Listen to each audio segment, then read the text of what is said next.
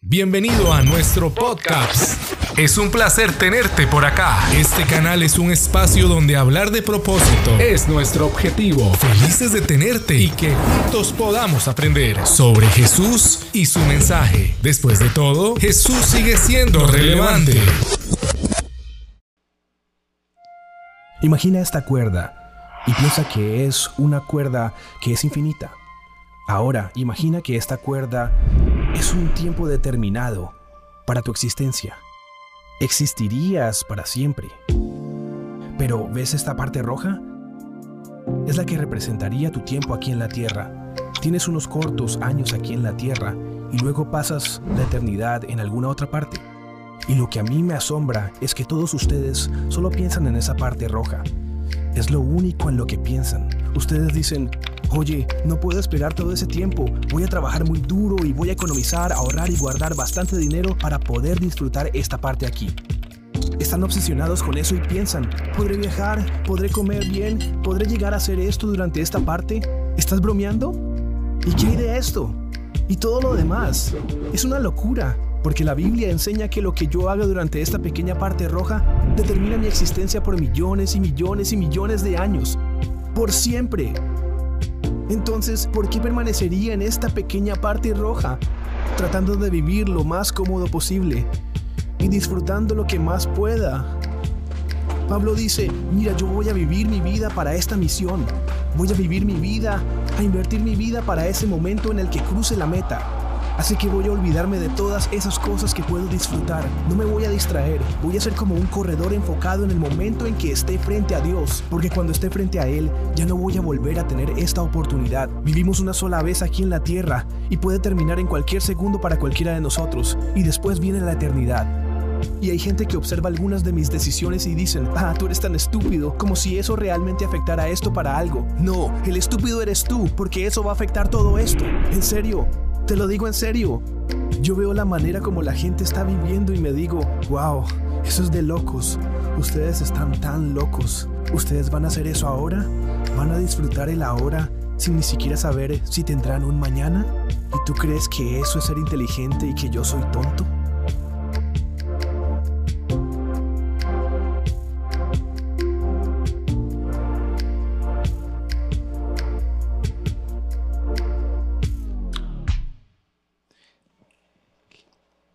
¿Cuántos están listos ya para la palabra?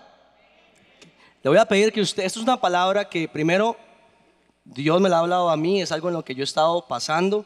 A veces uno tiene la oportunidad de predicar o hablar cosas que ya ha vivido, que está viviendo o que prontamente va a vivir. Entonces, si usted es alguien que quiere dirección de Dios, esta palabra es para usted y es algo que a mí me ha confrontado el corazón. Yo quisiera que usted diga fuerte conmigo, la eternidad en el cielo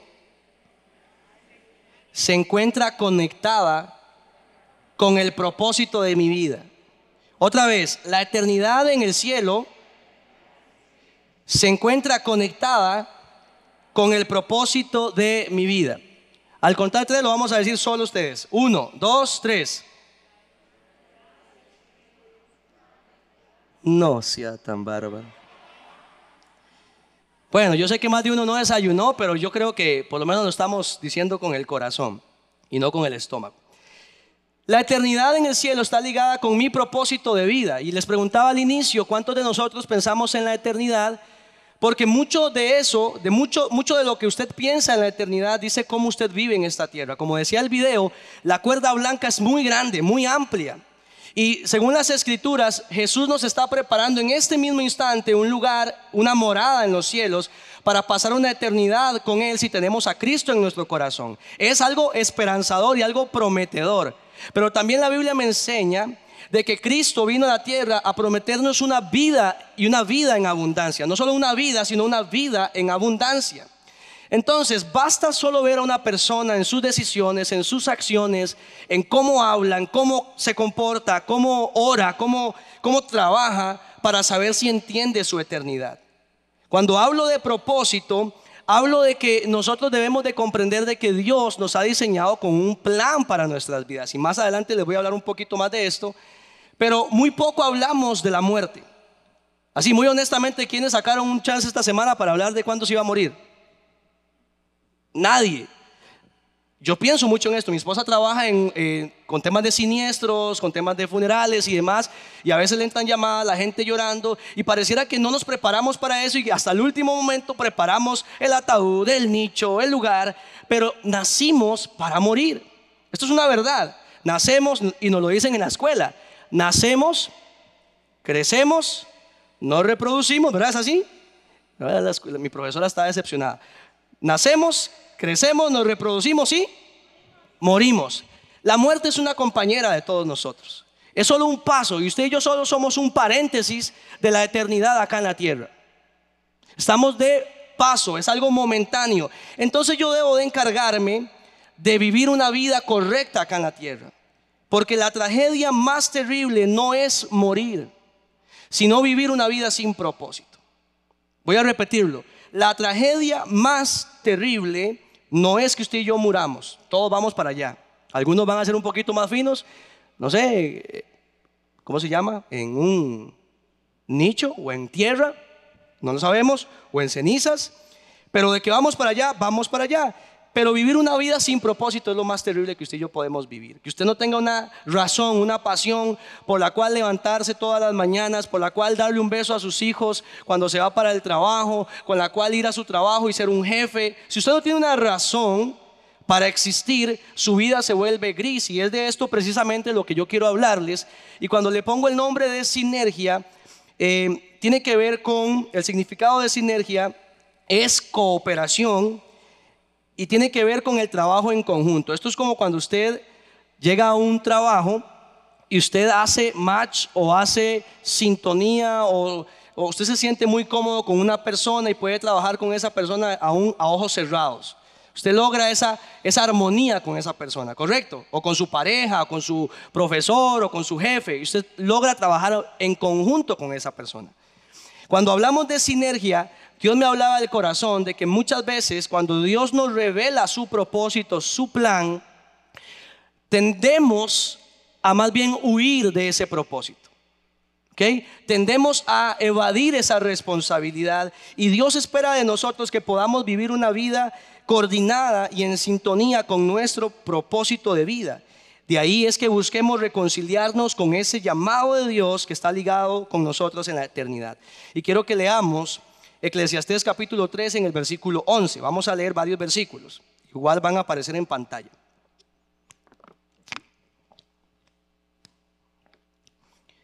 Eclesiastés 3:11.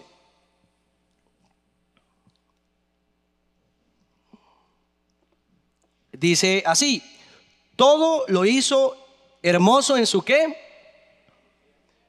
Voy a hacer varias preguntas y le voy a pedir que lo repita después de mí, así que porfa ayúdenme que se escuche, que nos escuchen hasta el cielo. Todo es hermoso en su...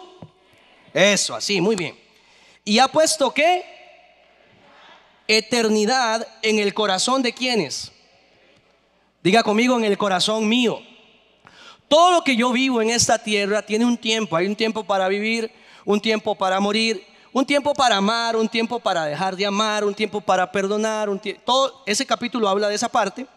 Pero cuando yo experimento un tiempo de Dios, primero es hermoso y segundo hay eternidad en eso. Yo busco eternidad porque en mi corazón fue sembrado eso. Usted y yo no nos no vivimos o no algunos sí, pero en nuestro corazón está diseñado de tal forma que no vivamos esperando que todo termine, sino que más bien sea una, un, un vínculo con la eternidad. No sé si me estoy dando a entender. Yo busco conectar con la eternidad. Hay algo en lo que yo estoy viviendo que es hermoso y que tiene eternidad, sin que alcance el hombre a entender la obra que ha hecho Dios desde el principio hasta el final.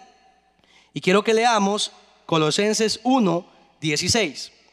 Estoy haciendo una introducción de lo que quiero hablarles. Eclesiastés 1:16 dice, por medio de él, de Jesús, Dios creó todo lo que hay en el cielo y en la tierra lo que puede verse y lo que no se puede ver. Y también los espíritus poderosos que tienen dominio y autoridad. En pocas palabras, Dios creó todo por medio de quién? De Cristo y para Cristo. Ojo lo que la Biblia me está enseñando acá.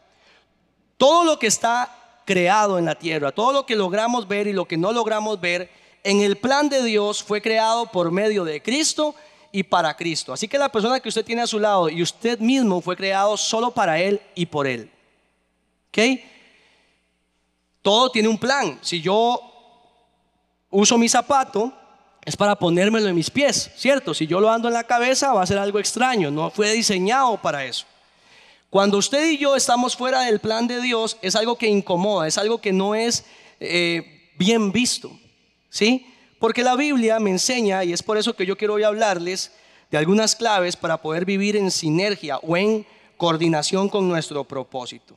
quiero que vayamos a Primera de Samuel y ahí vamos a quedarnos en esta historia, porque el primer punto que quiero tocar es que Dios es un Dios de propósito. Ya lo leímos en Colosenses, todo lo que existe fue creado para Él y por medio de Él.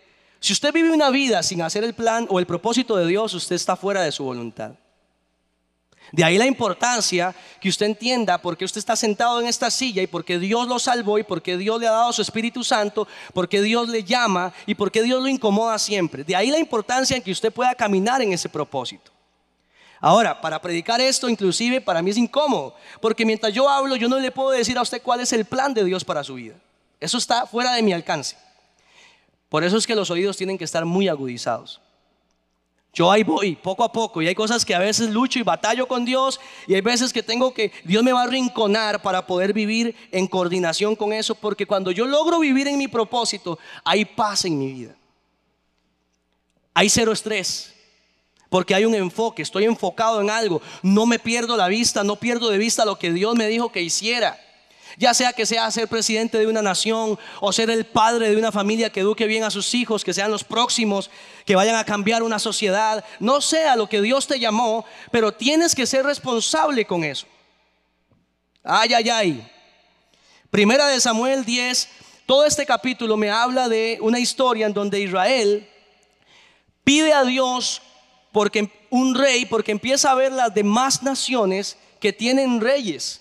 Y entonces empiezan a comparar y le dicen, bueno, si las demás naciones tienen reyes, yo quiero o Israel quiere tener un rey, un hombre que nos gobierne. Y entonces a Dios le molesta, pero les cumple el, capri les cumple, perdón, el capricho y les da un hombre llamado Saúl.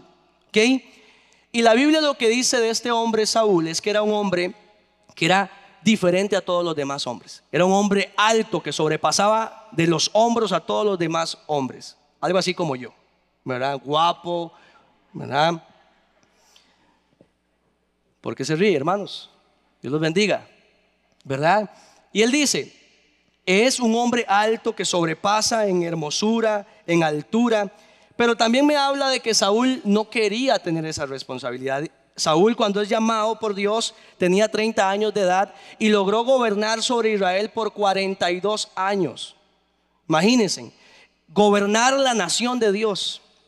No era cualquier nación, era la nación bendecida por Dios. La responsabilidad de Dios para Saúl en este momento era muy grande y en el versículo 1 dice, tomando entonces Samuel, Samuel era el profeta que había sido asignado por Dios para Israel, para ungir a Saúl, dice que toma una redoma de aceite y lo derramó sobre la cabeza de Saúl y lo besó y le dijo, ¿no te ha ungido Jehová por príncipe sobre Israel? ¿Cuántos aquí han visto la, historia, la película de Spider-Man? Bueno, hay una, dos, tres, varias, varias manillas. Hay una parte en donde a Peter, el hombre araña, le dicen esta frase. Una gran, un gran poder, perdón, conlleva una gran, así es, un gran poder conlleva una gran responsabilidad. Poder o propósito es igual a responsabilidad. De ahí porque mucha gente le huye al propósito. Vivimos en una generación que le huye a la responsabilidad, que le huye a tomarse en serio los compromisos con Dios, los votos con Dios, el pacto con Dios si usted y yo tenemos fecha de caducidad, de vencimiento en nuestro amor por Dios, usted no ha entendido la cruz. Si usted es alguien que no se ve de viejo, o yo no me veo de viejo, educando a mis hijos, a mis nietos en el camino de Dios, yo no he entendido la cruz. Porque esto es una responsabilidad. Por eso el pueblo de Israel, Dios les decía, es necesario que ustedes levanten una piedra en el camino y si sus hijos le preguntan qué significa esa piedra, recuerden en que Dios nos sacó por acá y nos hizo pasar en seco por el mar. Era una forma de enseñarles, era una responsabilidad que Dios les estaba dando. Saúl no solo estaba siendo llamado a ser rey, sino que le estaban confiando una responsabilidad. Porque cada vez que Dios le delega poder a una persona, le forma el carácter con anticipación. Es posible que las dificultades que usted y yo estemos viviendo actualmente sean solo la antesala al propósito de mi vida. Yo sé que hay mucha gente acá que usted dice, es que cómo Dios me va a usar, cómo Dios, yo creo que Dios está desentendido de mí o Dios no me escucha porque lo que yo estoy pasando es muy difícil. Eso que usted y yo estamos viviendo es una momentánea tribulación que va a producir una gloria mayor. ¿Sí? Estaba leyendo que Dios permite ciertas tribulaciones y conflictos en su vida y en la mía para que no nos aferremos a esta tierra, para que no amemos lo que hay acá, que pongamos la mirada en algo mayor. Y es ahí lo que Dios quiere que usted empiece a visionar, a ver, a observar. Dios permite esa, esa muerte que pasaste, ese dolor, ese sufrimiento, esa herida, para que no te aferres a lo terrenal. ¿Sí? Y ahora entonces toma propósito la herida, toma propósito el dolor por el que estoy pasando. Por eso es que la gente dice, ¿cómo es que en tiempo de pandemia usted no se aflige?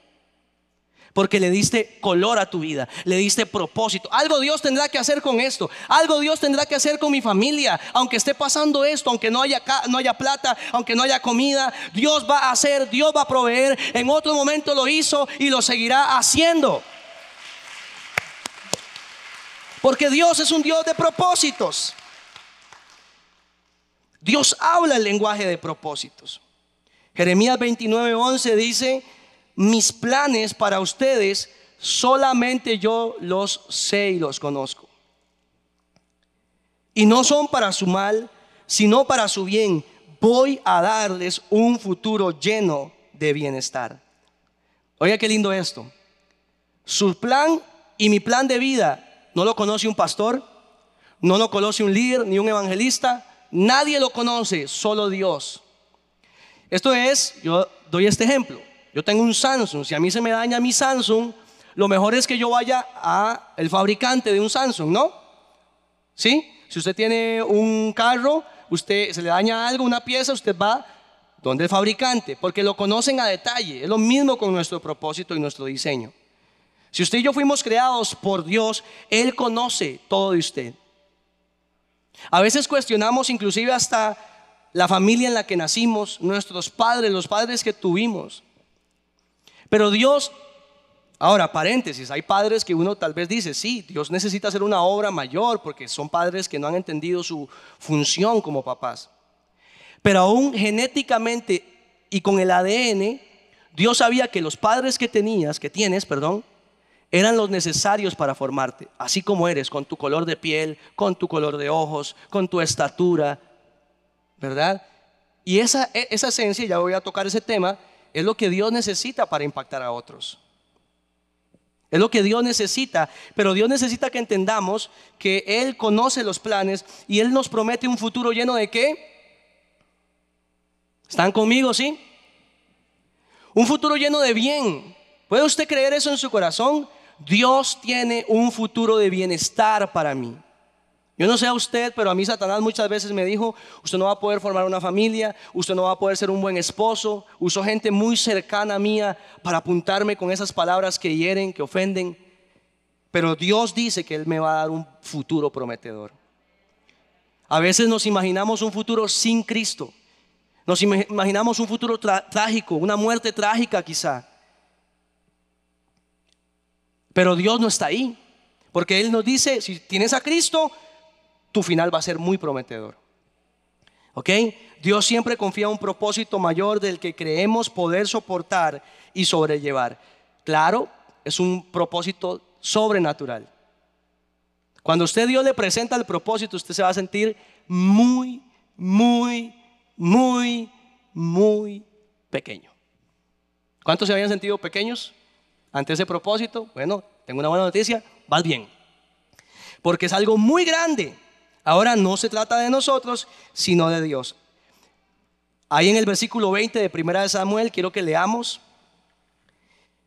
En el versículo 20 al 22 dice, y haciendo Samuel que se acercasen todas las tribus de Israel, fue tomada la tribu de Benjamín, e hizo llegar la tribu de Benjamín por sus familias, y fue tomada la familia de Matri, y de ella fue tomada Saúl, hijo de Cis, y le buscaron, pero ¿qué? No fue hallado.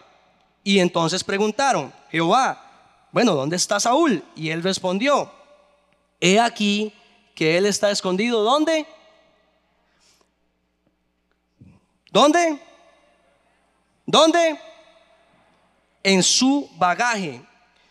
Samuel va a ungir a Saúl, pero no fue hallado porque Saúl estaba escondido. Esta palabra esconder tiene que ver con secreto, apagar, encubrir, ocultar, endurecer, reservar. Y en Lucas 11:33 dice que Dios no enciende una luz para apagarla. Yo no sé si a usted esto le suena familiar, pero yo muchas veces me he escondido en mi bagaje, en mis maletas. Las maletas pueden ser las excusas que usted ha levantado delante de Dios para huir de su propósito. Y esta es una mañana donde Dios quiere confrontar tu corazón porque Él te está llamando a algo muy grande. Usted no puede hacer lo que me toca a mí hacer, ni yo puedo hacer lo que a usted le toca hacer. El día que estemos ante Dios, Él nos va a pedir cuenta de lo que te tocaba hacer y no lo hiciste. De lo que me tocaba a mí hacer y no lo hice. De los dones que me dio, los talentos que me dio y por temor me escondí. Esta parte me quiebra el corazón porque yo me he escondido en mi equipaje. ¿Cuáles son esas excusas que has puesto delante de Dios? ¿Tu edad? ¿Tu preparación? ¿Tu lugar donde vives? ¿Tu familia? Yo conozco discípulos que todos los días hay música a lo loco en su casa, bulla, comparten cuarto con sus hermanos y aún así tienen que buscar a Dios y lo hacen porque tienen una pasión, porque tienen una responsabilidad, porque han entendido que tienen un llamado, tienen un propósito y la gente con llamado nadie los detiene, no se esconden. Y yo vengo en el nombre de Dios a decirte, no te escondas, Dios no te encendió para que te escondas. Y esto, con esto entro al segundo punto. Dios necesita cambiarnos el corazón. Saúl estaba escondido entre el bagaje debido a su corazón, porque no puede haber una visión clara hasta que seamos revestidos de una nueva naturaleza. Saúl sería mudado en un nuevo hombre. Vayamos al versículo 9 y 10. ¿Estamos aprendiendo? Dice, cuando llegaron allá al collado, he aquí la compañía de los profetas que venía a encontrarse con él y el Espíritu de Dios vino sobre él, sobre Saúl, con poder y profetizó entre ellos. Les pregunto algo. ¿Saúl era profeta? No era profeta. Él era rey. ¿Sí? Pero cuando el Espíritu Santo vino sobre él, le dio poder y lo hizo hacer algo de lo que él no estaba acostumbrado a hacer. Hay cosas donde Dios a mí me ha metido que yo ni sé cómo voy a hacer, pero Dios me pone ahí para hacer algo para bendecir a alguien. Y no estoy acostumbrado a eso. Porque Dios necesita cambiar el corazón para poder llenarnos de su Espíritu Santo y para poder hacer algo de lo que no estamos acostumbrados a hacer. De pronto Dios te abre puertas en un trabajo para hacer algo que no sabías hacer, pero Dios te está diciendo, mi gracia va contigo. Yo soy asistente de gerencia en McDonald's. Tengo ocho años de trabajar ahí.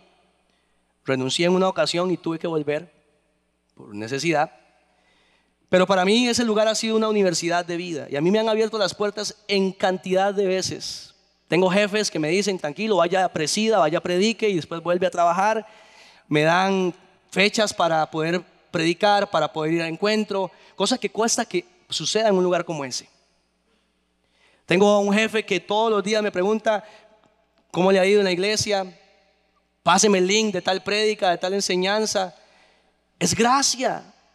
Créanme que a mí me asusta. La gracia asusta, iglesia, la gracia asusta. Porque te va a llevar a tu límite, te va a llevar a lugares donde jamás pensaste que ibas a poder estar. Pero Dios está contigo. Si te esfuerzas, eres valiente, Dios está contigo. Dios necesita cambiarnos el corazón porque Dios no puede revelar su propósito hasta que le permitamos cambiarnos. Y es el Espíritu Santo quien nos muestra ese error en nuestras vidas y la necesidad que tenemos de su gracia. Cuando tenemos el corazón correcto, somos capaces de servir. Imagínense un corazón lleno de orgullo sirviendo a la gente. Imagínense un corazón lleno de soberbia hablándole al pueblo de Dios. Y a veces como líderes somos ariscos, somos duros, tratamos mal a nuestros discípulos, somos duros con ellos y se nos olvida que también estamos acá para servir, amar, corregir, acuerparnos. Y Dios necesita tratar con eso en nuestro corazón. Están muy callados. Cuando Dios, ah bueno, quiero que leamos en el versículo 11. Eso va a estar bueno. Dice, y aconteció que cuando todos los que le conocían antes le vieron profetizar con los profetas, se preguntaban, ¿qué le ha sucedido al hijo de Cis? Note esa pregunta.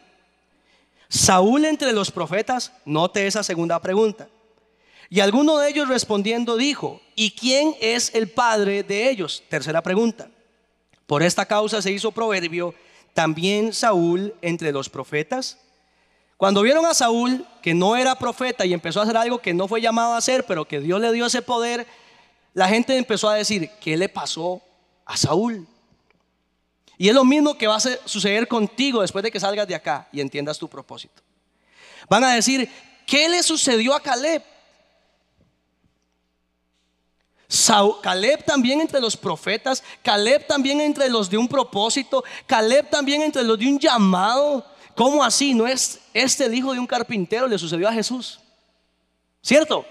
Lo cuestionaron y se preguntaron cómo este joven a los 12 años de edad en el templo estaba predicando, estaba hablando con los maestros de la ley y estaban asombrados porque a los 12 años de edad Jesús dijo, en los negocios de mi padre me es necesario estar, no me desenfoco.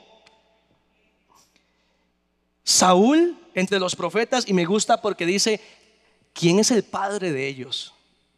Cuando te vean a ti, cuando me vean a mí, tienen que ver al Padre. Jesús decía, no sale de mi boca absolutamente nada de lo que yo no haya escuchado al Padre hablar. Yo no hago nada de lo que yo no haya visto al Padre hacer. Por eso es que cuando usted y yo hacemos cosas que Dios no nos dijo que hiciéramos, ¿cómo nos va? Es, todos lo sabemos, que todos hemos pasado por ahí, ¿cierto? Nos va mal. Dios dijo, yo no hice eso. ¿Quién lo mandó a usted hacerlo? Pero si yo veo al Padre sanar a la gente, yo puedo sanar a la gente. Si yo veo al Padre bendecir a mis hermanos, yo puedo hacerlo. No nos vayamos muy lejos. Propósito tiene que ver con bendecir a alguien. Y verdad lo digo con el corazón porque yo también he cometido este error. A veces salimos de acá y ni siquiera sabemos quién es la persona que está a su lado. Y queremos ir a África a salvar a los chiquitos que no tienen que comer. Pero acá hay mucho que hacer. Yo no sé si a usted le cansa que la gente hable mal de pavas. A mí me cansa. Y hay que hacer algo. Y de aquí puede salir gente muy buena. De aquí puede salir gente que tiene el propósito de Dios, el plan de Dios, el fuego de Dios para cambiar una generación que no tiene una visión de ese plan de Dios. Voy aterrizando y con esto cierro con mi tercer punto. Resguarda tu esencia. Saúl es asignado como el rey, pero recibió oposición de su propósito.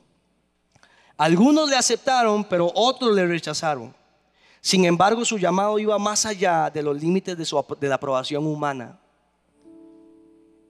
Quiero que leamos en el versículo 27. Pero algunos perversos dijeron, ¿cómo nos ha de salvar este? Hablando de Saúl. ¿Cómo eran ellos? Perversos. Y le tuvieron en poco y no le trajeron presente, aun cuando él era el rey. Pero dice que él que hizo disimuló. Hay otra versión que dice él los ignoró. Cuando yo tengo una esencia, yo tengo que hacer sinergia con esa, con esa esencia de mi vida. Yo lo he dicho en varios cultos anteriores. Hay gente que cuando me ve subirme puede decir que pereza. Va a predicar Caleb. Cuando se sube otro y dice que pereza, va a predicar el otro. Usted tiene dónde escoger. Ahora, no es correcto. Palabra es palabra y Dios va a usar cualquier paso y cualquier burro. Espero no ser yo ese burro. ¿Verdad? Pero mi forma de predicar, mi forma de ser, y yo he cometido muchos errores. Yo me he comparado con otros. Y he intentado predicar como otros. Y eso es frustrante. Porque no es mi esencia, ese no soy yo. A mí usted me apaga las luces un ratico, me pone música, yo empiezo como loco a ministrar, porque eso es lo que a mí me gusta hacer y lo que yo sé que Dios me mandó, me llamó a hacer. Hace unos años tuve la oportunidad en un pre-12 de hablarle a unos líderes y cuando estaba ministrando el Señor me dijo, hay alguien que quiere quitarse la vida. Y yo pensé que eso era una voz que venía dentro de mi corazón. Yo decía, qué lo que era me viene a la mente. ¿Qué estoy haciendo? Y yo intenté ignorar, ignorar, ignorar, ignorar. Y de pronto volví a venir el pensamiento, hay alguien que quiere matarse, hay alguien que quiere quitarse la vida. Hasta que ya no pude más y tuve que decirlo. Lo dije, nadie se me acercó a decirme, no, fui yo, nadie. Pregúnteme cómo salí yo de esa reunión. Yo dije, ¿qué se me está ocurriendo? Ya, verdad que, que verdad estoy loco ya, ¿verdad? Dos meses después, un pre-12, un líder de ese, de, ese, de ese tiempo, se me acercó y me dijo, Caleb, yo no le dije nada a usted, pero esa tarde que usted dijo eso, esa persona era yo. Yo quería quitarme la vida. Y yo entendí la responsabilidad que tenía de cuando Dios me hablaba. Tal vez Dios, si yo me hubiese quedado callado, Dios hubiese levantado a otra persona, o tal vez no, no lo sabemos. Pero tal vez el final de esa persona hubiese sido otro. ¿A qué voy con esto?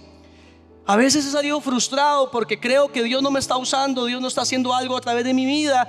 Y cuando me siento más frustrado, cuando siento que no logré llegar a nadie, siempre hay alguien que dice, Caleb, ¿cómo me bendijo esa palabra?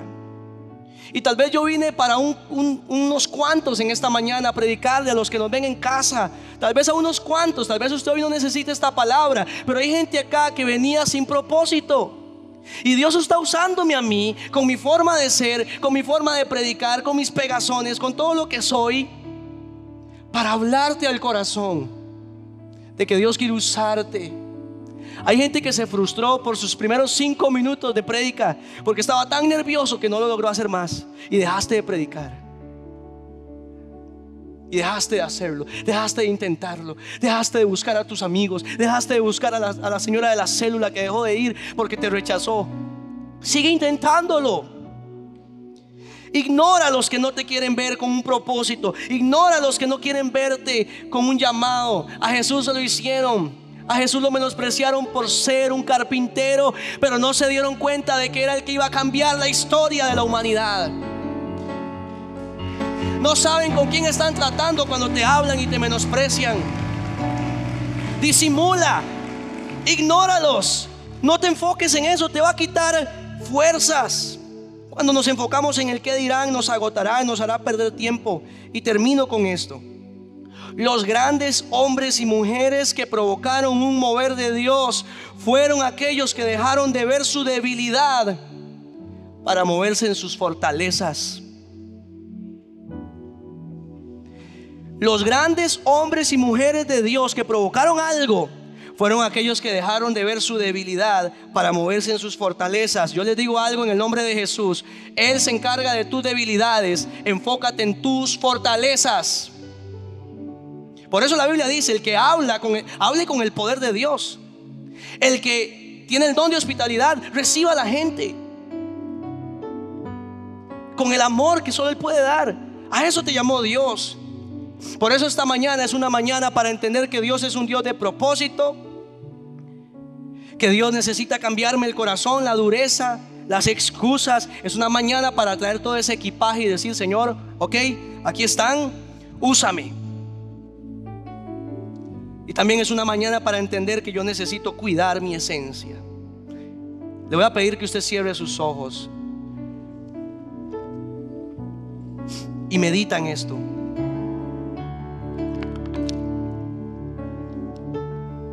Quiero dirigirme a las personas que en este momento vienen por primera vez o se habían alejado de Dios y se están reconciliando. También a los que nos ven en casa. Si usted quiere aceptar a Jesús porque sabes que sabes que tienes una vida sin propósito. Jesús dijo, yo quiero darles una vida en abundancia, una vida plena, una vida llena de mis promesas, una vida llena de mi Espíritu Santo. Yo quiero cambiarte el corazón, quiero transformar tu vida. Quiero que tengas algo por qué vivir y algo por qué morir. Dios quiere confiarte algo por lo que puedas vivir esta mañana. Y el pecado nos aparta de Dios, dice la Biblia, pero que también Él vino a perdonarnos. Y si creemos en nuestro corazón que Jesús es el Señor y confesamos con nuestra boca que Él es el Señor, entonces seremos salvos. Si usted quiere aceptar a Jesús, le voy a pedir que usted hable con Dios ahí donde está y le diga, Señor, aquí estoy. Te pido perdón por mis pecados. Sé que he estado lejos de ti, Señor, he estado mal, lejos de tu voluntad, de tu propósito. Esta mañana yo entiendo que me amas y quieres darme un lugar en tu casa, en tu corazón, en la eternidad. Si hoy yo muriera, Señor, quiero irme contigo. Quiero vivir esta vida entendiendo mi eternidad contigo. En el nombre de Jesús te pido perdón por mis pecados y te pido que entres a mi corazón. Amén y amén.